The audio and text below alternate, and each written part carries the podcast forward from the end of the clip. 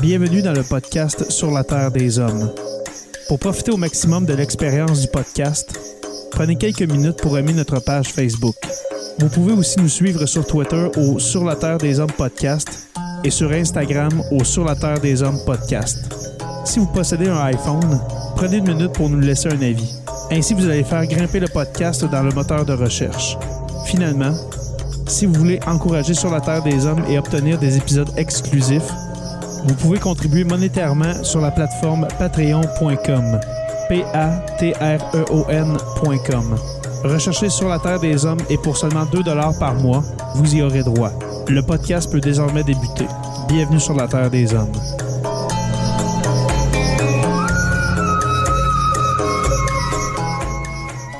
Cet épisode de Sur la Terre des Hommes est présenté par Construction Rivard.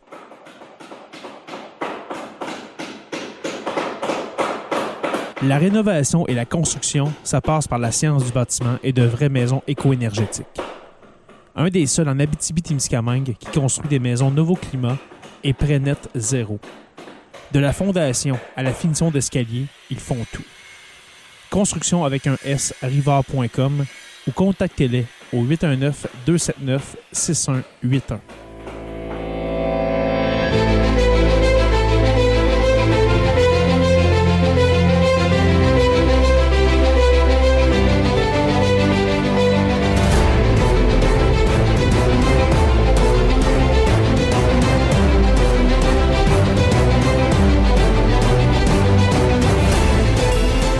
Bonjour à tous et à toutes et bienvenue à cet épisode 157 de Sur la Terre des Hommes. Mon cher Jonathan Saint-Pierre, dis le prof, comment vas-tu? Hey, salut Jérémy, ça va super bien. On a un gros show. Je suis vraiment excité pour ce qui s'en vient. Absolument, absolument. Et puis, euh, là, on, on- on fait un petit saut dans le temps. Nous, nous enregistrons le, le, le- le 8 septembre. Alors, euh, cet épisode-là a été enregistré vraiment d'avance. En ce moment, il y a un débat des chefs. Alors, il y a des gens qui vont euh, quitter le débat des chefs pour venir euh, assister à cet, enregist- à- à cet enregistrement. Alors, nous vous saluons. Euh, merci, mon cher Joe, justement, de, de sacrifier ta soirée pour un podcast. Ah, de tant qu'entendre travailler ensemble ou euh, élection inutile pendant deux heures, je pense qu'on peut s'en passer. voilà. Notre invité ce soir, mon cher, un habitué de notre euh, modeste balado euh, podcast, notre cher ami Claude Lafleur, comment vas-tu? Ça va très bien. Bonjour Jérémy, bonjour Jonathan. Heureux de vous retrouver. Effectivement, c'est un rendez-vous euh, une ou deux fois par année, je pense. Ben, Saisonnier, on va dire. Saisonnier. oui, j'aime bon. ça, c'est vrai, c'est c'est saisonnier. Une, une fois- une fois aux quatre mois environ, euh, Claude Lafleur euh, vient faire son tour dans Sur la Terre des Hommes, euh, délaisse un peu le voyage dans l'espace pour venir euh, nous faire un compte-rendu de l'actualité ou nous parler d'un événement historique en lien avec euh, l'espace. Pour, Alors- pour nos auditeurs, euh, juste avant de commencer, Jérémy, le dernier épisode qu'on a fait avec M. Lafleur était Oui. sur euh, l'exploration martienne et Oui. le futur de peut-être une Dodge Caravan sur Mars. Oui, c'est vrai. Pour te citer. Oui, c'est vrai, on parlait d'une d'une minivan qui se rendrait un jour sur Mars et puis de la, la mission Persévérance, c'est ça, euh, Joe? Exactement, ce qui était un épisode hyper intéressant. Je vous suggère fortement d'aller dans nos archives pour réécouter le tout. C'était du bonbon. Voilà. Alors, encore merci, mon cher Claude, d'avoir accepté notre invitation. Et puis là, ce soir, on avait envie de parler avec toi de, guerre froide. C'est déjà arrivé dans le passé qu'on a parlé de, guerre froide. Euh, en, parlant du euh, programme spatial soviétique, on avait, je, crois que c'est notre avant-dernier épisode ensemble qu'on avait parlé de ça. Mais là, c'est, on va vraiment s'orienter vers les secrets du programme spatial soviétique parce qu'il y en a beaucoup. Est-ce que je me trompe? Absolument. En fait, là, l'époque d'aujourd'hui, on a beaucoup changé parce qu'aujourd'hui, on sait tout ce qui se passe en Russie ou à l'époque, c'était en Union soviétique. Aujourd'hui, on le sait, on sait ce que les, Russes préparent, les projets, on les voit en direct, mais à l'époque, tout était caché. D'ailleurs, juste pour prendre un tout petit exemple, quand les Soviétiques ont lancé le premier homme dans l'espace le 12 avril 61, on, ne, on ne savait pas d'avance. On s'est levé un certain mercredi matin, 12 avril, et on a appris qu'il y avait un Russe dans l'espace, mais on n'avait pas été prévenu. Tout était caché. Tout était caché. Euh, Probablement par peur de l'échec aussi. Euh, oui, puis en même temps, c'est un système parano, hein, fait que les parano n'ont pas tendance à dire d'avance euh, tout ce qu'ils font puis euh, à montrer ce qu'ils vont faire. Fait que aujourd'hui, on vit une époque totalement différente de, ce que c'était il y a 50, 60, 70 ans. Le monde a vraiment changé et moi, je pourrais me dire que si on retournait dans les années 60, on serait extraordinairement surpris du monde dans lequel on vit aujourd'hui, du monde d'ouverture où, on sait tout ce qui se passe en même temps et où on peut se parler. On est dans trois endroits différents, on peut se parler en même temps. Le monde a vraiment changé depuis mm-hmm. l'époque qu'on va évoquer dans quelques minutes. Hmm. Malgré ma connexion Internet euh, qui ce soir ne, collabore, euh, collabore moyennement, je, devrais dire, on est capable de communiquer ensemble. Absolument. Oui. Alors, on parlait justement de cette époque parano entre. Euh, ben, on, parle des Soviétiques, mais aussi du côté américain. Je crois qu'il y a de la paranoïa, mon, cher Claude. Non, je dirais pas de la paranoïa. il y avait évidemment tu as mentionné, on parle de guerre froide. Il y avait vraiment une guerre froide entre les deux pays parce que à l'époque, euh, à l'époque de la course à l'espace, les deux, l'Union soviétique et les États-Unis, se disputent le, leadership du monde. C'est lequel mm-hmm. des deux systèmes, le système communiste ou le système capitaliste, qui va dominer le monde? Et c'est vraiment, euh, à l'époque, on aurait pu faire une vraie guerre, une Troisième Guerre mondiale auquel euh, probablement personne n'aurait survécu, ou on a fait une guerre froide, donc entre autres une course technologique à l'espace, euh, une course de propagande aussi, à savoir euh, chacun essayait de montrer que le meilleur des deux systèmes, c'était le leur. Et le, L'enjeu, c'était qui dominerait le monde en l'an 2000. Euh, c'était un enjeu très, très important. Aujourd'hui, ça peut peut-être faire sourire parce qu'on connaît la, fin de l'histoire, mais à l'époque, on se mm-hmm. demandait qui va dominer le monde en l'an 2000. Est-ce que ça va être le régime soviétique étendu à l'échelle de la planète ou ça va être le bon vieux capitalisme américain? On connaît la réponse. Malgré le fait qu'aujourd'hui, moi, je sens des relents un peu de guerre froide avec le avec Vladimir Poutine au pouvoir, on dirait avec, que... Euh, avec, avec Xi Jinping en Chine aussi. Aussi, oui. On dirait que on dirait que pour moi, Claude, euh, toi, toi, tu as connu la guerre froide. Nous, on était trop jeunes pour connaître ça. Euh, moi, j'ai l'âge de la chute du mur de Berlin. OK, moi, j'avais, j'avais 8 ans quand il y a eu la chute du mur de Berlin. moi, je ne veux pas me rajeunir, mais j'ai l'âge de Sputnik. Ouais. Alors voilà, mais toi, toi tu l'as connu, la guerre froide, Claude. comment c'était cette époque-là? Est-ce que tu t'en souviens quand même? Absolument, euh? absolument je m'en souviens très, très bien. écoutez, on a peine à imaginer aujourd'hui, mais à l'époque, et là, je parle, euh, moi, je, bon, je, suis né en 1958, fait que mes souvenirs, c'est peut-être plus la fin des années 60, des années 70, mhm. mais on pouvait craindre qu'il y aurait euh, un conflit nucléaire entre les deux pays. On pouvait craindre qu'éventuellement, d'ailleurs, ça a failli arriver au mois d'octobre 1962 avec la crise des missiles de Cuba, mhm. mais on avait vraiment on peut vraiment craindre qu'un jour ou l'autre, euh, parce qu'il y avait des tensions à différents niveaux, on, finirait par s'anéantir. Et c'est une crainte qui est disparue à, partir du milieu des années 70 euh, sous l'administration de Richard Nixon quand il a commencé à négocier sérieusement avec les, Soviétiques de l'époque. Donc, euh, ça a été une période effectivement très, très stressante. Euh, évidemment, on s'habitue au stress, on, on s'habitue au fait que, mais on n'aurait pas pu imaginer un monde comme celui aujourd'hui. Euh, vous mentionnez un petit peu de guerre froide entre euh, la, Russie d'aujourd'hui et la Chine, et c'est rien par rapport à ce que c'était à l'époque, parce qu'à l'époque, c'était deux pays qui se disputent le monde, alors qu'aujourd'hui, bon, il y a certaines tensions, il y a certains conflits, mais c'est, moi, je regarde ça, puis c'est très reposant par rapport à ce que c'était. si vous me permettez une, parenthèse, euh, pour avoir vécu, je dirais, la fin des années 60 et les années 70, euh, ça me fait toujours sourire quand les gens voient ça avec mélancolie, puis ils aimeraient ça vivre les années 60, puis ça devait être une époque extraordinaire, puis tout ça. C'était une époque terrible. C'était une époque où on assassinait les présidents. Hein. On pense à John F. Kennedy, on pense à. Bobby Kennedy, son frère, qui se présentait à la présidence en 1968. On pense à Martin Luther King. Si on pense ici au Québec, à cette époque-là, dans les années 60, le FLQ fait sauter des bombes un peu partout. Il y a des révolutions estudiantines un peu partout. On pense à Paris euh, en 1968, mais toutes les universités américaines euh, dans les années 67-68. C'est un monde en partition et je disais, juste, jusqu'à l'avenue de la pandémie, il y a un an et demi, jusqu'à ce moment-là, je disais, écoutez, si vous allez voir les journaux de l'époque, vous allez trouver notre époque vraiment ennuyante parce qu'à notre époque, là, on a de tout petits conflits. C'est rien par rapport à ce que c'était les années 60. Là, j'avoue que depuis un an et demi, on vit quelque chose d'historique, quelque chose de d'assez terrible. Mais autrement, on vit dans un monde beaucoup plus tranquille, beaucoup plus calme aujourd'hui que ce l'était les années 60. Et quand les gens ont le goût de, vivre, ils ont la nostalgie de vivre les années 60, moi, je ne l'ai pas. D'ailleurs, j'ajouterais en terminant que dans les années 60, littéralement, on rêve de l'an 2000. On rêve d'être en l'an 2000 parce qu'on se dit qu'en l'an 2000, nos fameux problèmes vont être réglés. Euh, pas tout à fait le cas, là, mais je veux dire, c'est pas une période où on est heureux de vivre et on dit c'est extraordinaire, nous sommes en 1968 ou 1970 ou en 72. On rêve de l'an 2000 comme quoi là, ça va être une époque extraordinaire. C'est parce que les années 60 n'étaient pas une belle époque. Euh, je le souligne comme ça.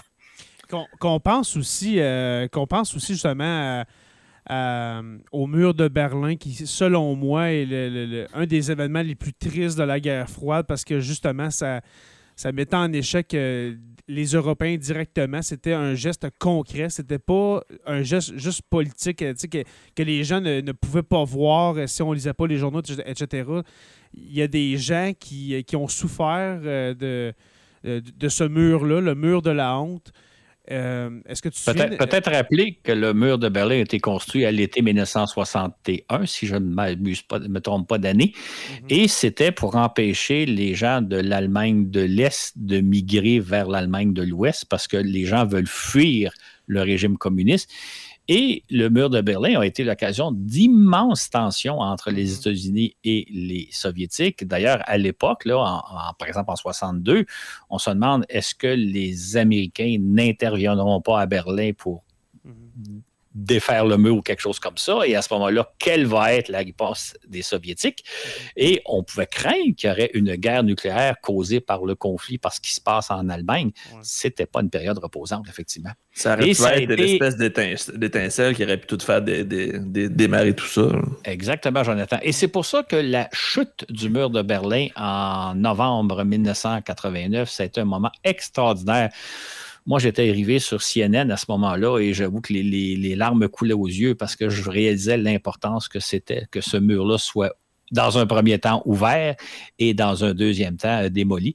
Je vous une parenthèse. Si jamais vous venez à Montréal, euh, il y a le fameux euh, centre de commerce mondial euh, qui est situé euh, près du métro Place d'Armes, il y a une parcelle du mur de Berlin euh, dans ce centre-là. On peut le ah visiter, on peut le voir. Ah, si vous venez à Montréal, venez voir ça. Moi, à chaque fois que je passe à côté, parce que c'est mon voisin, j'habite juste à côté, ah, j'arrête toujours une quelques secondes parce que je me dis, c'est une plaque qui mesure à peu près 4 mètres de haut par peut-être 50 cm de large. Et on voit les, les parcelles des graffitis. C'est un morceau historique. Là, pour moi, ça, c'est comme un morceau de la, des grandes pyramides d'Égypte. Fait que si vous venez à Montréal, euh, centre de commerce mondial, près du métro Place d'Armes, allez jeter un coup d'œil. C'est un morceau historique euh, qu'on a là. Mm-hmm. Super.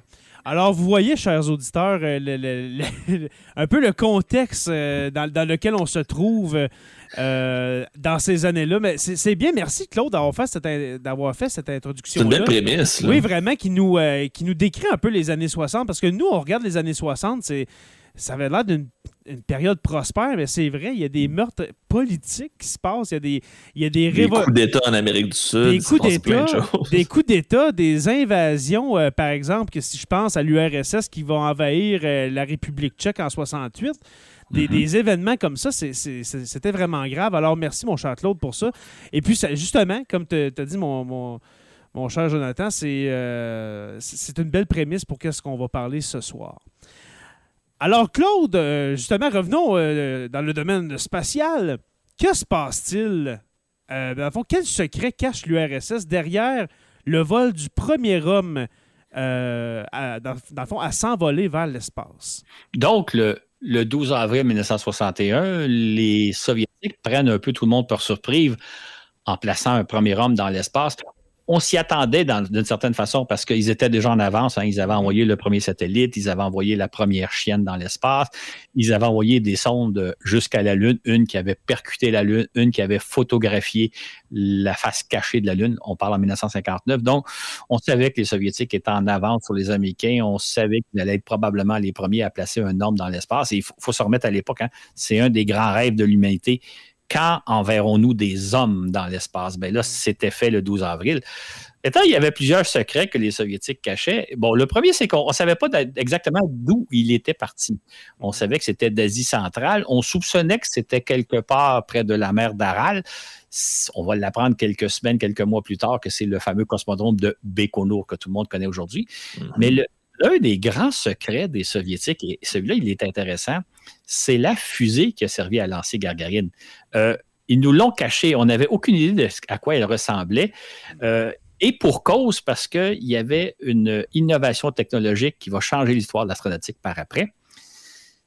On savait à l'époque que les Soviétiques avaient une fusée qui était deux ou trois fois ou quatre fois plus puissante que les fusées américaines. Et là, les Américains se demandaient comment les Soviétiques faisaient-ils pour avoir développé une fusée si puissante? Est-ce qu'ils avaient mis des moteurs de fusée extrêmement puissants ou qu'est-ce qu'ils étaient pris? Et le truc, il était tout simple. À l'époque, là, si on regarde les fusées américaines, la fusée a la forme de crayon, c'est un cylindre. Pensez par exemple à la fusée à Saturne V qui a lancé des astronautes d'Apollo. C'est une fusée, un, tube au-dessous duquel on place des moteurs fusées. Mm-hmm. Ce que Korolev a, fait, et c'est un ingénieur de génie, Sergi Korolev, c'est qu'il a construit une fusée de, de, puissance tout à fait moyenne, sauf qu'il en a collé cinq ensemble. Fait qu'au décollage, vous n'avez pas une fusée dont les moteurs sont allumés, vous avez cinq fusées. Ça donne une, bonne, une bonne pousse. Exactement. Et c'est la fusée c'est la fusée, si vous vous souvenez un peu le genre de fusée qui lance les, capsules Soyuz, la fusée que David Saint-Jacques a, euh, employée quand il est allé dans la, station spatiale il y a quelques années, c'est cette même fusée-là. L'idée qu'on relève, c'est donc de dire je prends un étage fusée, j'en mets quatre autour. On appelle ça aujourd'hui des boosters, des, fusées d'appoint. Et de cette façon-là, au lieu d'avoir une seule fusée, c'est cinq qui lancent une charge utile beaucoup plus importante. Et, quand, ce n'est qu'en 1967, au, au, Salon du Bourget à Paris, que les Soviétiques nous ont montré la fusée. Ils en ont emmené une vraie qu'ils ont montré euh, lors du Salon du Bourget. Le Salon du Bourget, pour ceux qui ne sauraient peut-être pas, c'est, le grand salon de l'aéronautique qui a lieu à tous les deux ans. C'est là que vous pouvez avoir tous les, les plus récents appareils, que ce soit les avions, que ce soit les vaisseaux spatiaux. Et donc, quand je dis que ça a changé l'histoire de la conquête spatiale, c'est que par la suite, particulièrement dans les années 70, 80, 90, on s'y met à adopter la même technologie, le même principe. Si vous pensez à la navette spatiale, la navette spatiale, vous, avez, euh, vous aviez deux boosters à poudre de chaque côté du réservoir jaune-orange pensez à la fusée Ariane 5, vous avez une fusée centrale avec deux boosters. Donc, l'idée que Korolev a eue de développer une fusée de puissance moyenne, mais d'en coller quatre ou cinq ensemble pour faire une fusée beaucoup plus puissante, c'est, on l'a découvert seulement en 1967 quand les Soviétiques euh, nous l'ont montré. D'autres secrets? J'ai une, question avant pour toi, Claude, par rapport à la fusée. Yuri Gagarin, il s'est quand même assis dans cette fusée-là, sachant très bien qu'il y avait beaucoup de chances que ça explose littéralement. c'était pratiquement une mission suicide quand on y pense avec du recul. Euh, absolument. Eh, c'est très juste de dire avec du recul. Ce qu'il faut savoir, ce qu'on a su, ce qu'on a appris, mettons, euh, dans les années 90, au début des années 2000, c'est que Yuri Gagarin s'est envolé à bord de la 25e fusée qu'on appelle Semyorka c'est la fusée qui a lancé le premier Sputnik, c'est la fusée qui a lancé la première chaîne, la chaîne Laika dans l'espace, c'est la fusée qui a lancé les sondes vers la Lune. Donc, Yuri Gagarin était à bord de la 25e fusée. Mais ce qu'il faut savoir, sur, les 24 premiers lancements, il y, avait 14, il y en avait 12 qui avaient échoué. Donc, théoriquement, il y avait une chance sur deux de, subir un accident de lancement. Donc, effectivement. Et ça, à l'époque. Est-ce qu'il était au courant ou est-ce que ça avait été caché? Parce que comme les Soviétiques cachaient des choses, est-ce qu'on l'avait informé de cette possibilité? Euh, il était sûrement au courant que c'était extrêmement dangereux. Je ne sais pas s'il savait que la moitié des fusées qu'elle allait emprunter, le type de fusée qu'elle allait emprunter, allait, euh, risquer d'exploser, mais il savait que c'était dangereux. Sauf que nous, à l'époque, quand les Soviétiques rataient un lancement, ils n'en parlaient pas on n'avait que les succès. Fait qu'on pensait que Yuri Gagarin était à bord d'une fusée qui avait réussi tous ses lancements, alors qu'en réalité, il n'avait manqué à peu près la moitié. Euh, l'autre secret qu'on a appris beaucoup plus tard, c'est que officiellement, Yuri Gagarin a donc été lancé. Il a fait un tour de Terre en une heure et demie et il est revenu se poser en douceur euh, sur les plaines euh, de Russie. En pratique, il a vraiment failli périr au moment de son retour sur Terre. Il faut comprendre que son vaisseau était composé de deux modules, une capsule sphérique et un module de service dans lequel il y a des, de l'équipement, il y a bonbonne d'oxygène, euh, moteur fusée, etc., etc. Au moment de la rentrée dans l'atmosphère, les deux se séparent. le module de service brûle tout simplement l'atmosphère et la capsule de forme sphérique, elle, vient se poser en douceur. Sauf que les deux vaisseaux ne se sont pas détachés comme prévu. Et à ce moment-là, ça a déstabilisé le vaisseau et euh, le vaisseau n'est pas rentré dans la bonne direction et la capsule a presque commencé à fondre. J'exagère un peu, mais on est presque arrivé là. Une chance qu'à la toute dernière minute, les deux vaisseaux, les deux, modules se sont séparés et là, la capsule est rentrée normalement dans l'espace.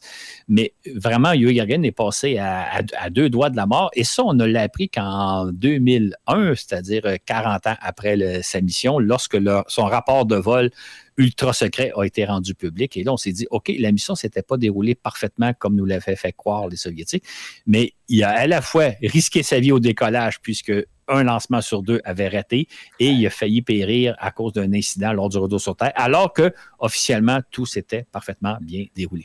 Est-ce qu'on l'avait choisi ou on y avait imposé? Est-ce que c'est quelqu'un qui s'était euh, porté volontaire pour aller dans l'espace ou on a pris quelqu'un puis on lui a dit tu t'en vas dans l'espace? C'est une bonne question. Euh, pas que c'est complexe, mais il faut savoir que bon, c'est un militaire et euh, en 1950 en 1960, 1950-60, les, les, autorités soviétiques ont choisi 12 euh, pilotes pour participer aux missions Vostok.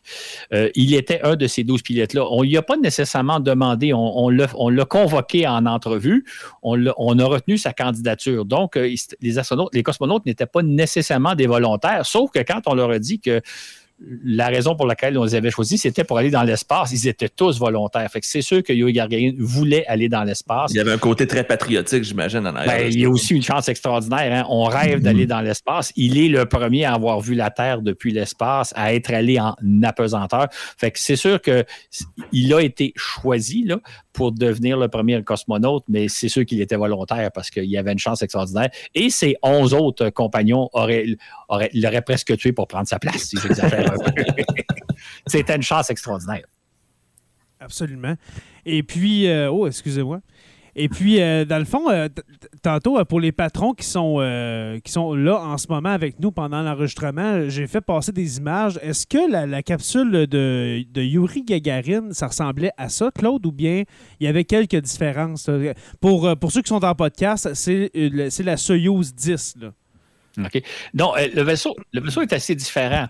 C'est une capsule sphérique euh, qui mesure à peu près 4 mètres de diamètre, mais qui est vraiment ronde et qui est de couleur argent. Euh, un revêtement argent pour la protéger. Un, revêtement, je pense, d'aluminium, mais je ne suis pas certain, pour la protéger. Donc, euh, alors que la capsule Soyuz est plutôt en forme de cloche, on les deux vaisseaux ont sensiblement la même taille, mais le Vostok était tout simplement une sphère.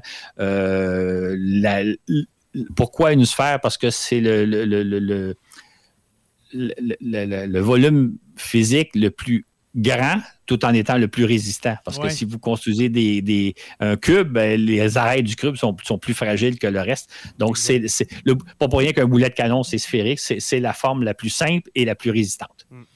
Euh, pour ceux qui, sont qui, nous écoutent en podcast, allez euh, taper sur Google Soyuz 10 et puis vous allez voir justement la, ou tapez Vostok. Ou Vostok, oui. Ou Vostok. tapez Vostok, Vostok, vous allez voir la, fameuse sphère. Oui, justement. Puis euh, pour, pour Soyuz 10, j'allais dire, vous allez voir la, puissance que ça peut générer. Ça a l'air vraiment absolument extraordinaire.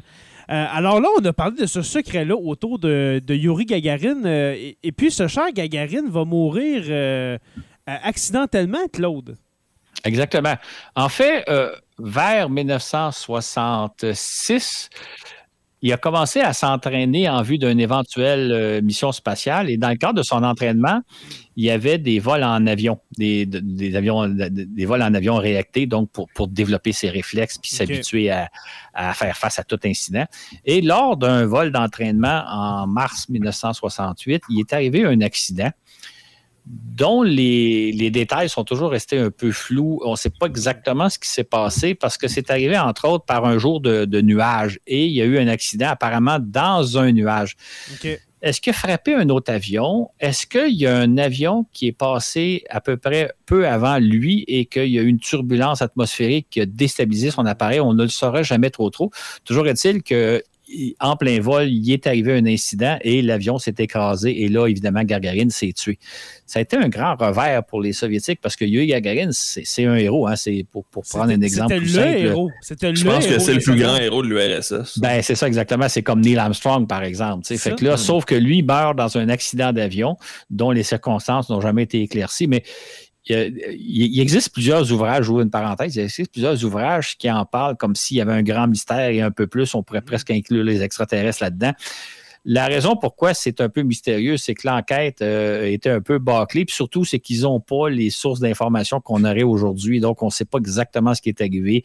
Euh, l'enquête a été faite probablement par des gens qui étaient plus ou moins compétents. Fait qu'il mhm. n'y a pas un grand mystère, euh, quelque chose à cacher, c'est simplement qu'on n'a pas bien fait la job et on n'avait pas l'information qu'on aurait, par exemple, aujourd'hui, donc c'est tout simplement. Mais c'est clair que c'est tout simplement un accident, comme ça arrive très souvent, surtout à cette époque-là, hein. dans les années 50-60, beaucoup de pilotes d'avions euh, militaires, que ce soit des Américains ou des Soviétiques ou des Français ou des Britanniques, se tuent à l'entraînement. Aujourd'hui, c'est un phénomène plutôt rare, mais à l'époque, c'était très courant et c'est un banal accident qui a mis fin à la vie de, Yuri Gagarin. Il avait, je pense, 36 ans à l'époque ou quelque chose comme ça. Très jeune en plus. c'est Un héros, le héros national qui, qui meurt en bas de 40 ans, c'est en même temps, ça contribue un peu à sa légende, malheureusement. Euh, malheureusement, mais voilà. Mm. Euh, un autre secret soviétique que nous voulions te ben, t'entendre parler, mon cher Claude, c'est euh, le 24 avril 1971 et la, la mission Soyouz 10. Qu'est-ce qui s'est-il passé? Qu'est-ce que les Soviétiques ont caché au reste de la planète? C'est évidemment aujourd'hui une mission dont on a totalement oublié l'existence, euh, Soyuz 10 qui a été lancé en avril. Il faut savoir que le, le 19 avril 1971, les Russes placent en orbite la première station spatiale qui s'appelle Salyut. Donc, c'était il y a 50 ans. Euh, ils ont donc placé une station spatiale au sujet de laquelle on n'avait au départ aucune information. On ne savait pas sa taille, on ne savait pas son poids, on ne savait rien son sujet. Une semaine plus tard, ils lancent donc un équipage qui s'en va rejoindre la station. Évidemment, nous, ce qu'on s'attend, c'est que l'équipage, donc, s'arrime à la station, s'y installe, passe euh, quelques jours, quelques semaines et revienne sur Terre. Or, à la surprise générale, l'équipage, donc, rejoint la station, s'y arrime pendant cinq heures et demie et revient sur Terre au bout de 48 heures. Et les Soviétiques nous disent à ce moment-là, tout s'est bien passé, ils ont parfaitement rempli leur mission. C'était leur mission d'aller tout simplement s'arrimer à la station et de revenir sur Terre. Et ils, ajoutaient qu'ils n'ont même pas pénétré dans la station, ils n'ont même pas rentré dans la station Salyut. Ça, nous paraissait très curieux à l'époque. On disait, mm. mais ça semble que ça ne fait pas de sens, mais en même temps, on ne sait pas trop ce qui s'est passé. Ça va prendre environ 30 ans pour qu'on sache ce qui est réellement arrivé. Ce qui est arrivé, c'est donc que l'équipage de Soyuz 10 s'est envolé tel que prévu du cosmodrome de Bécono, est allé rejoindre la station le lendemain. C'est arrimé à la station, mais l'arrimage n'a pas été complet. Les deux vaisseaux sont restés séparés par à peu près 10 cm. Il y a quelque chose qui bloquait la jonction totale des deux vaisseaux. Et là, le commandant de la mission, Chatelov, a tenté de de compléter l'arrimage. C'est-à-dire, il manque 10 cm, on, va donner un petit coup de moteur fusée pour essayer de, faire que les deux vaisseaux vont se joindre, vont se souder l'un à l'autre, mais ça ne marche pas. Toujours est-il qu'il décide de se séparer du vaisseau et là, il se rend compte qu'il ne peut pas se séparer. Le vaisseau est coincé. Fait que l'équipage du Soyuz 10 ne peut pas rentrer dans la station parce que l'arrimage n'est pas complété, mais ne peut pas se séparer de la station parce qu'il y a quelque chose qui bloque. L'équipage est comme pris. Heureusement, Châtelov fait plusieurs manœuvres, il, force un peu les choses et il réussit à détacher son vaisseau. S'il n'avait pas réussi, l'équipage aurait été en quelque sorte cordonné. Il ne peut pas revenir sur Terre. Pris au piège dans l'espace. Pris au piège dans l'espace, exactement. comme il a réussi à détacher son vaisseau après 5 heures et demie, là, les cosmonautes ont regagné la Terre en toute urgence. Mm-hmm. Mais ça, c'est ce qu'on a appris dans les années 90. Alors que officiellement, les Soviétiques nous avaient dit non, non, la mission Soyuz 10 s'est parfaitement déroulée. Le but, c'était tout simplement de vérifier est-ce qu'un Soyuz peut s'arrimer à un Salyut. Et c'est ça, mais c'était pas pantoute ça. L'équipage a vraiment, on a vraiment frôlé une catastrophe extraordinaire, euh, une terrible catastrophe plutôt. Et, et j'ajouterais un petit détail. Hein. Hmm. Euh, ça, c'était, on parle de avril 1971 Un an plus tôt, il y avait eu Apollo 13, là, le fameux équipage d'Apollo qui a failli périr. Il est arrivé deux incidents. Dans le premier cas, celui des Américains, évidemment, on l'a suivi en direct, on savait à la minute près tout ce qui se passait. Un an plus tard, les Soviétiques vivent une tragédie qui a failli être catastrophique et on n'en a jamais rien. On s'en doutait, soit dit en passant. les, analystes n'étaient pas naïfs quand on lit les articles de l'époque. Ils se disaient il y a quelque chose qui n'a pas marché, mais on ne sait pas quoi. Est-ce que c'était diffusé en, direct en Russie seulement ou euh, du tout? Là, c'était... Du tout, du tout, du, tout. Par exemple, à chaque fois qu'il lançait des cosmonautes, c'était dans le plus grand secret. OK tout le monde l'apprenait, y compris les Soviétiques, une fois le lancement réalisé quelques heures plus tard. Et réussi. Le, premier lancement d'astronautes, euh, de cosmonautes euh, qu'on a pu voir, c'est la mission Apollo-Soyuz en 1975. Et je me souviens, moi, je l'avais vu à la télévision. C'était la première fois qu'on voyait une fusée russe s'envoler en direct. Alors que les Américains, on sait très bien, hein, depuis le, le lancement de leur premier satellite, y compris le lancement de leurs premiers astronautes, Alan Shepard, John Glenn, tout ça, c'était télédiffusé en direct. Mhm. On pouvait tout suivre ce qui se passait aux États-Unis, alors que les Soviétiques, on ne l'apprenait qu'une fois le, fait, le fait accompli. Et puis, euh, pour, euh, pour ceux qui sont euh, en podcast, je reviens là-dessus parce que j'aime beaucoup maintenant diffuser des images pendant les épisodes. Est-ce que tu les vois, Claude? Non, je les vois pas. Ah, tu les vois pas? Non, je les vois pas. OK, Claude, pas Claude, mais Joe, est-ce que tu les vois, toi? Moi, je vois une image de, la station spatiale. OK, dommage, Claude, parce que euh, en ce moment, je diffuse pour nos patrons en, direct euh, l'image de Salut 1, dans le fond. Euh, salut, salut qui veut dire en, français, qu'est-ce que ça veut dire, Claude, Salut? Si on traduit littéralement, ça veut dire comme salut ou salutation. OK. Ce qu'il faut comprendre, c'est que comme la station a été lancée dix ans après Yuri Gagarin, le mot salut voulait dire comme hommage à Yuri Gagarin. Un peu comme euh, On, fait un salut aux héros nationaux. Un salut militaire, etc. Fait que c'est le mot salut, mais pas dans le sens de bonjour, mais dans le sens de dire euh, hommage à un héros, salut à nos héros. Euh. Alors, une, salutation officielle. Alors, tout ça pour dire qu'en ce moment, il y a une image de, de Salut 1 euh, Sayut 1, excusez-moi. Et puis, c'est quand même impressionnant qu'au début des, euh, des années 70, euh, on ait pu envoyer ça dans l'espace. C'est un méchant morceau, le Claude. Oui, ce que vous voyez là, ça a à peu près la grosseur d'un wagon de métro ou d'un wagon de chemin de fer. OK. Ça, pèse 18 tonnes, ça mesurait, je pense, c'est 20 mètres. C'est à peu près la dimension d'un wagon de chemin de fer. Et puis, ils ont envoyé ça dans, un seul morceau. Là. Oui, tout à fait. Il y avait une fusée plus puissante qui était capable de placer 20 tonnes en orbite. Donc, le, véhicule pèse 18 tonnes et demie. Fait que c'est, Mais c'est, une fraction de ce qu'est la Station spatiale internationale de nos jours. mais à l'époque, c'est un vaisseau beaucoup plus grand que, ce qu'on lançait habituellement. Alors, c'est l'ancêtre, si on peut dire, de la Station spatiale euh, internationale. Alors, c'est quand même un exploit humain assez considérable d'envoyer le, le, Sayut 1. Et puis, tu parlais qu'il y avait d'autres Sayut qui ont été envoyés ou euh, des améliorations peut-être. C'est quoi les autres Sayut 1, 2, 3 Exactement. Il y a eu jusqu'à Sayut 7, c'est-à-dire qu'entre euh, le premier Salyut, c'était en 71. Ensuite, en, euh, on va peut-être y revenir. Il y a eu des Salyuts qui ont été lancés en 72, 73, mais qui ont échoué. On pourrait peut-être en parler dans quelques minutes. Il y a eu finalement Salyut 4 qui a été lancé en 1975. Et ça, c'était la première opération réussie par les Soviétiques où là, il y a un premier équipage qui a passé un mois à bord, puis un deuxième équipage qui a passé deux mois. Ensuite, ils ont lancé euh, Salyut 6, dans lequel pendant plusieurs années, il y a des équipages qui ont passé jusqu'à huit mois dans l'espace. Ensuite, ils ont lancé Salyut 7, où encore là, des équipages ont passé, euh, je pense qu'il y en a un qui a passé même presque une année dans l'espace. Donc, euh, ils ont progressivement envoyé des stations assez semblables, mais améliorées, un peu plus mieux développé, qui a permis euh, d'acquérir une expérience extraordinaire. D'ailleurs, un jour, il faudrait faire que je fasse un balado sur ce sujet-là. C'est-à-dire que tout acquérir le savoir-faire, comment maintenir des équipages dans l'espace pendant plusieurs semaines ou plusieurs mois. Aujourd'hui, on le fait de façon courante à bord de la Station spatiale internationale, mais il a fallu développer le savoir-faire, la mm. technologie, entre autres la technologie du ravitaillement, euh, les connaissances médicales, qu'est-ce que les astronautes doivent faire pour se garder en santé, tout ça. Tout ça, ça a été développé dans les années 70 et 80 par les Soviétiques. C'est un aspect très intéressant dont on ne parle pas assez souvent.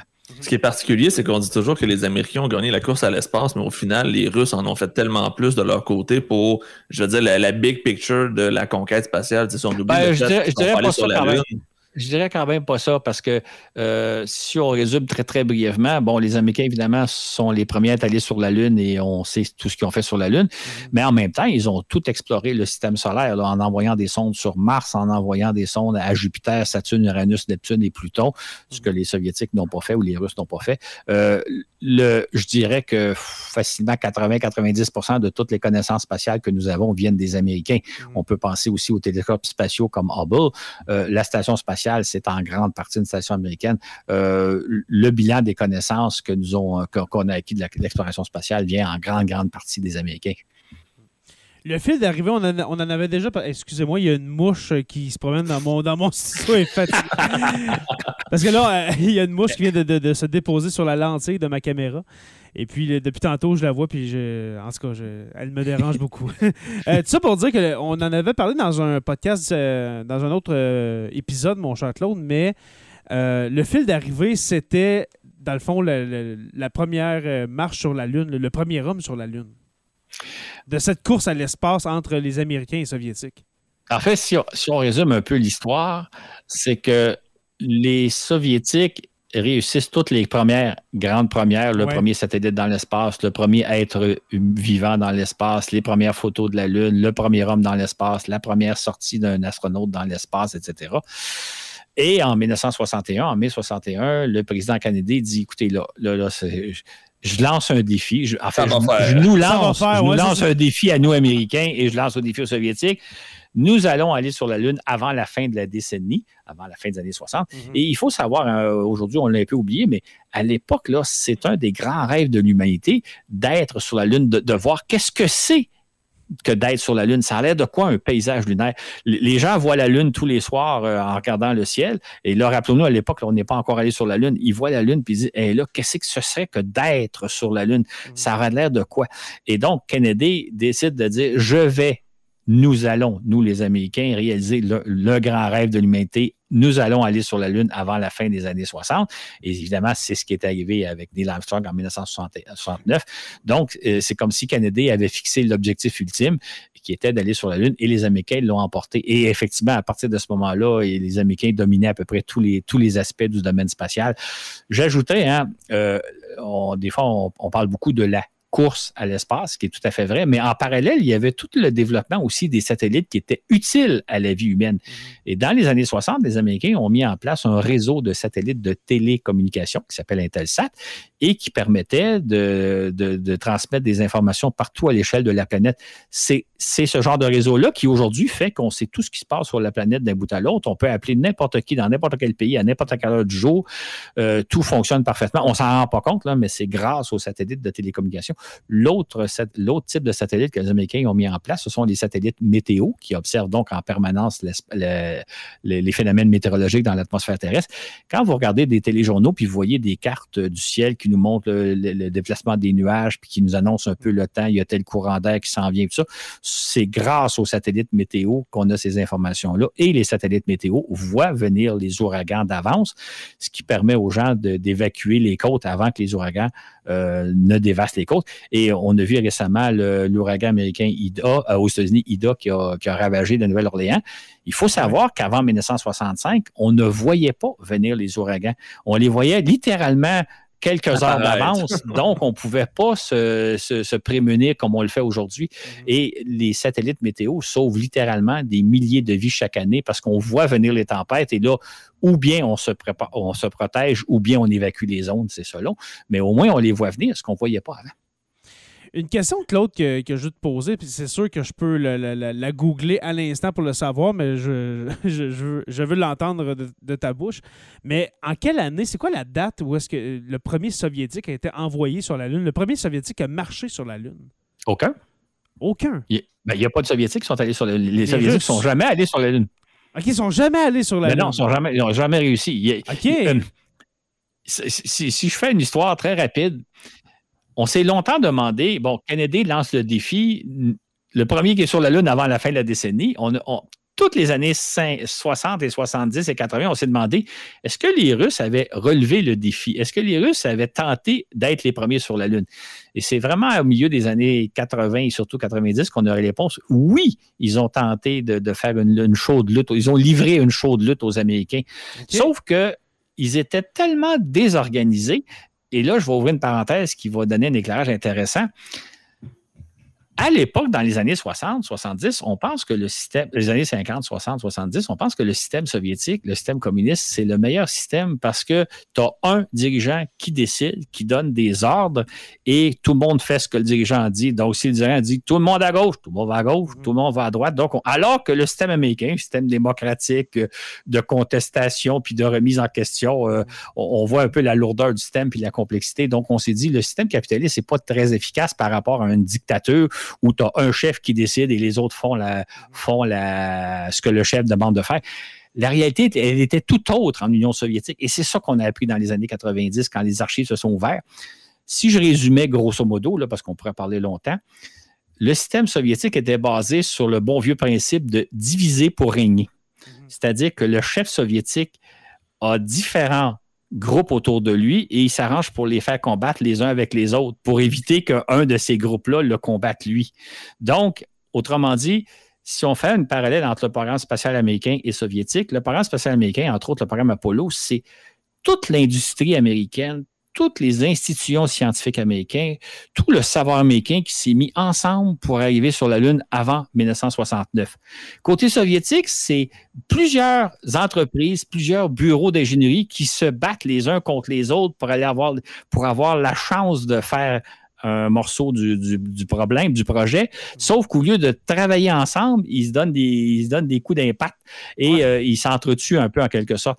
Le système soviétique se reposait sur diviser pour régner, donc un système très, très inefficace, alors que le système américain, malgré toute la question démocratique et de remise en question, c'était un système où tout le monde travaillait dans le même sens. Donc, les Américains ont gagné la course parce que le système était meilleur. C'est la démonstration que les Américains ont faite sans même le savoir. J'ai hmm. comme eu un effet Mandela, euh, Claude, euh, en pensant que les Russes étaient déjà allés sur la Lune. Eh non, ben, ils ont envoyé des sondes, ils ont envoyé des, robots sur la Lune, mais pas des humains. Mais ça, Seuls les Américains sont allés sur la Lune. 12 Américains sont allés sur la Lune. Ça, on appelle ça, mes amis, un effet Mandela, quelque chose que tu es certain que c'est produit, puis que finalement, c'est une, une hallucination. Dans un univers parallèle. Voilà. Euh, maintenant, Claude, avant de, avant de se quitter, deux derniers petits secrets soviétiques. Euh, Soyuz 11. La catastrophe, euh, devrais-je dire, de Soyuz 11, euh, qui a été, qui a été cachée à la face du monde aussi. Peux-tu nous raconter un peu l'histoire de cette mission-là, de Soyuz 11? C'est ça. La mission survient en juin 1971, donc six semaines après la mission Soyuz 10 dont on a parlé il y a quelques instants. Mm-hmm. Et donc là, les Soviétiques envoient un autre équipage vers la station spatiale Salyut 1 en nous disant que tout va bien, que la mission Soyuz 10 était parfaitement réussie, qu'on passait à l'étape suivante. Donc l'équipage se rend à la station, l'arrimage se effectue sans problème et l'équipage rentre et s'installe dans la station. Ils y passent trois semaines. Et là, euh, pour la première fois, les Soviétiques commencent à s'ouvrir, c'est-à-dire qu'au bulletin de nouvelles soviétiques de Radio Moscou, euh, Télé Moscou, on les voit à chaque soir, euh, un peu ce qu'ils ont fait dans la journée, on les voit flotter en apesanteur, on parle d'eux autres. Ils deviennent littéralement pendant trois semaines une espèce de téléroman, euh, une, une télé, pas une télé, comment ça s'appelle ça? Une télé-réalité, exactement. télé-réalité avant le temps, c'est trois cosmonautes qui vivent dans l'espace. Finalement, le 29 juin, ils reviennent sur Terre euh, sans, qu'on ait été prévenu. Et lorsque l'équipe au sol ouvre l'écoutille, les trois hommes sont morts dans leur siège. Ça, on le su à l'époque. ça, ça, on était au courant. On l'a su quelques heures plus tard. Et là, on s'est demandé qu'est-ce qui s'était passé. Mm-hmm. Euh, est-ce que, étant donné que c'était les trois hommes qui avaient passé le plus de temps en apesanteur, ils avaient passé trois semaines, est-ce que le retour sur Terre est tellement violent pour l'organisme humain que le cœur ne peut pas supporter? Finalement, deux jours après, on a appris que c'est pas ça qui est arrivé. Les Soviétiques nous ont dit non, il y a, une valve de pression d'air qui s'est ouverte dans l'espace et toute l'air ah, qui était dans la capsule s'est échappé en quelques secondes. Les, cosmonautes n'ont pas eu le temps de, pourvoir au problème, donc ils sont morts asphyxiés. Donc, ils s'en sont probablement pas vraiment rendus compte. non, c'est ça. Exactement. C'est ça, exactement. on ne sait pas ça, mais ça, s'est fait peut-être en, moins d'une minute.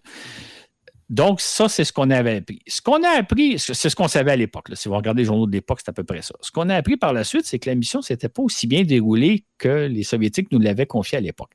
C'est-à-dire qu'à un moment donné, durant la mission, au bout d'à peu près une dizaine de jours, il y a comme un, incendie qui s'est développé à bord du bord de Salyut.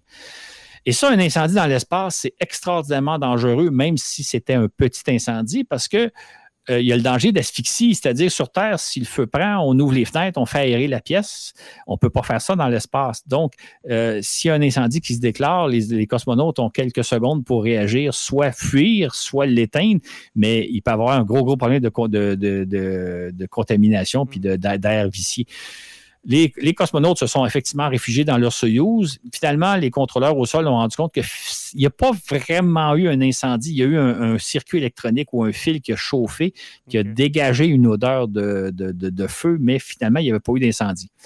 L'autre élément qu'on a appris plus tard, c'est que les cosmonautes euh, euh, euh, se disputaient beaucoup les uns avec les autres. Il n'y avait pas une cohésion dans l'équipage comme on voit normalement. Il y en a un qui il y en a un qui n'était pas le commandant, mais qui voulait prendre la commande de l'équipage. il ne faisait pas ce qu'on lui demandait. Ça a été une mission beaucoup plus, autrement dit, c'était une mission beaucoup plus mouvementée que ce qu'on nous avait dit, parce que dans les comptes rendus qu'on avait soir après soir de la mission Soyuz 11, tout semblait bien aller, ils semblaient heureux, ils faisaient leur travail tout se passait bien, ce qui était nullement le cas. Et ça, on l'a appris 30, euh, ans plus tard. Ça aurait été quasiment plus intéressant de voir ça, justement, savoir qu'ils s'obstinent dans l'espace. C'est ça. Vous savez, euh, je vais conter une anecdote amusante. Euh, la cohésion au sein d'un équipage est très, très importante. Vous êtes enfermé dans un. Imaginez que vous êtes enfermé 3, 4, 5 personnes dans une petite maison. S'il y a discorde, s'il y a conflit, s'il y a tension entre les gens, ça peut très mal aller. Pour aider la cohésion entre équipages, ce que les Soviétiques faisaient, c'est qu'ils jouaient aux échecs avec les cosmonautes? Mais ce n'est pas les cosmonautes qui jouaient les uns contre les autres. Les cosmonautes jouaient contre le centre de contrôle en bas.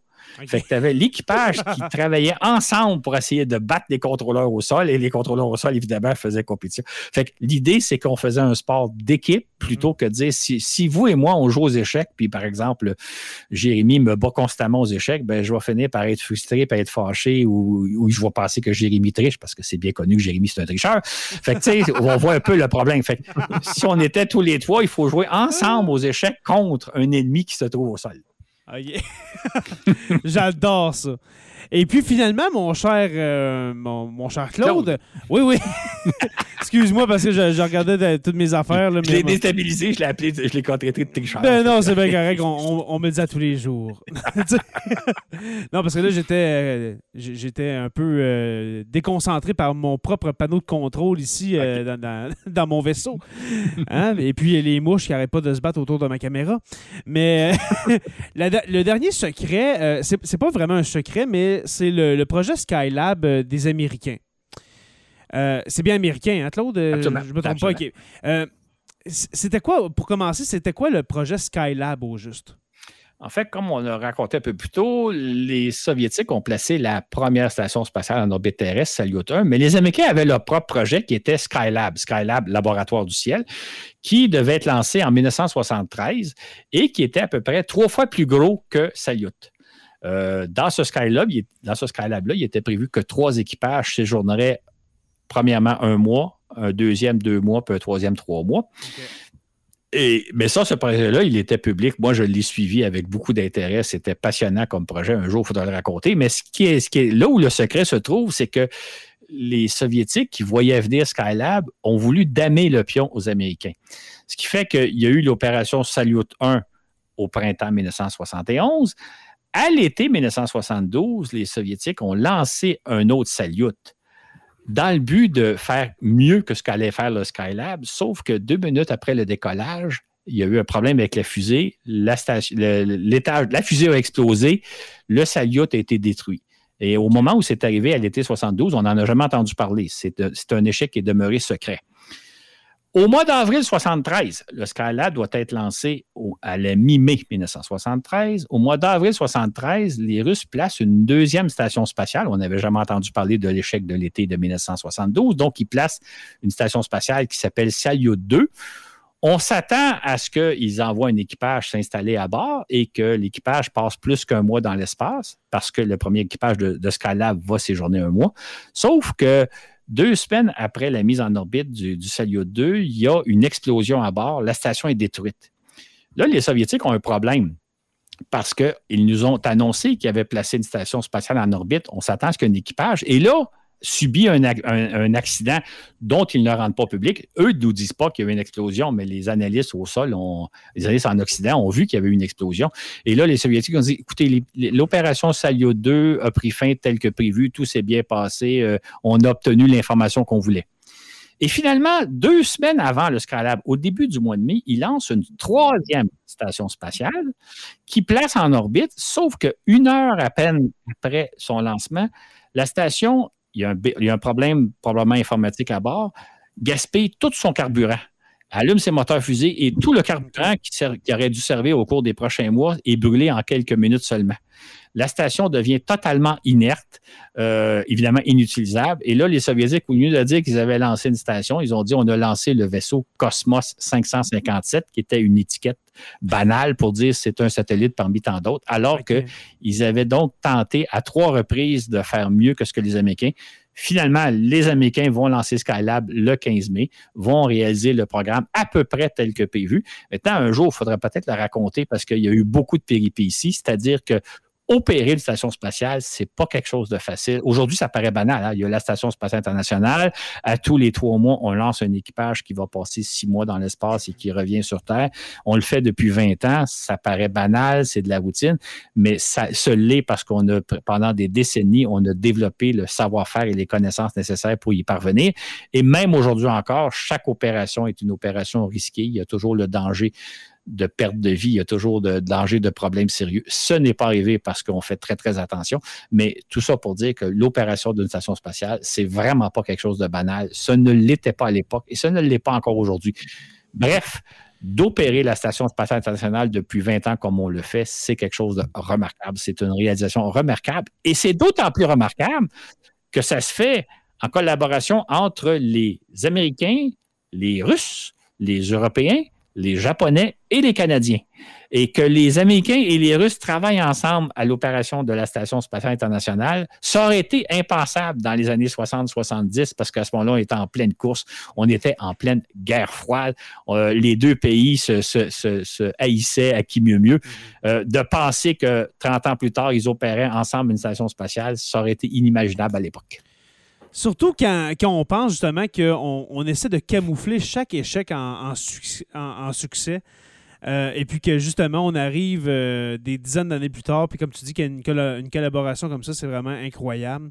C'est ça. Le, système soviétique était beaucoup basé sur le principe que le système est infaillible, que euh, le, système en soi était, était infaillible. Si jamais il arrivait des incidents, parce qu'il en arrivait, c'était toujours un complot ourdi par les forces anti-révolutionnaires qui veulent nuire à la révolution soviétique de 1917. Mm-hmm.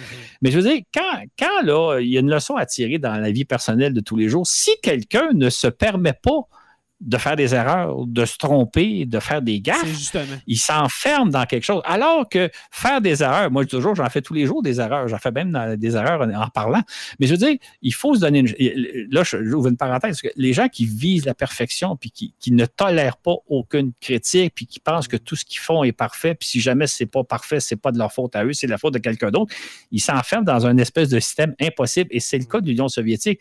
Les Américains, eux, faisaient, conduisaient leur programme spatial au vu et au su de tous. Ils ont subi des quantités phénoménales d'échecs. Ils ont fait aussi des réussites extraordinaires, mais ils montraient à la fois que le système capitaliste n'est pas un système infaillible, n'est pas un système parfait, mais il est un système qui permet d'arriver à ses buts pareils, alors que les Soviétiques se donnaient aucune chance en disant, nous, l'erreur n'est pas, est impossible. Et on l'observe un peu aujourd'hui en Chine parce que c'est encore là, c'est un système pseudo-communiste, on pourra en parler un jour. Mais je veux dire, l'idée de dire que le système est infaillible et que personne ne fait d'erreur, ça n'a aucun sens. Et pourtant, la Chine fonctionne comme ça aujourd'hui, comme les Soviétiques fonctionnaient dans les années 50-60. L'exemple le plus marquant de ces, de, comme tu dis, Claude, de ces erreurs-là que les Soviétiques n'ont pas été capables d'avouer, Euh, moi, la, pire qui me vient en tête, c'est bien sûr la catastrophe de Tchernobyl, où est-ce qu'on n'a jamais voulu accepter que c'était une erreur, même quand on, on, leur mettait dans pleine face que c'était une erreur humaine il a fallu que des années avant qu'on comprenne que oui, c'est une erreur humaine, puis il faut l'accepter. C'est ça. En fait, en fait c'est surtout idéologique. C'est surtout une cascade d'erreurs, hein, parce que c'était juste une erreur, mais tu sais, c'est quand, quand, vous regardez les documentaires qui existent aujourd'hui, c'est une série d'erreurs qui ont conduit à une catastrophe absolument terrible. Et, on se souviendra, peut-être que vous étiez trop jeune. Ah oui, si vous avez l'âge du mur de Berlin, parce que c'est arrivé avant votre naissance. Mais ben, moi, j'ai l'âge du mur, oui quand c'est arrivé, quand c'est arrivé, le Tchernobyl, les Soviétiques nous ne l'ont pas dit. Hein, c'est, euh, ça a pris quelques jours lorsque les Européens, je pense que c'est les Français, qui ont commencé à avoir des doses de radiation assez importantes dans leur ciel, puis ont dit. En Scandinavie, je crois. Hein, en Suède de, mémoire. En Suède, Ou en Suède aussi. Puis là, ils ont commencé à dire il y a quelque chose qui s'est passé. Et, c'est, et là, les Soviétiques disaient non, non, non, non, tout est correct. Puis c'est l'Occident qui, au bout de 3-4 jours, s'est rendu compte qu'il y avait eu un accident terrible en Ukraine. Mais même là, les Soviétiques ne nous disaient pas écoutez, on s'excuse, il y a eu quelque chose de grave. Non, non. Mais le système ne permet pas l'erreur. Et un système qui ne perd pas d'erreur, c'est comme un individu qui ne se permet pas de faire des erreurs. Euh, c'est un système invivable. Exactement.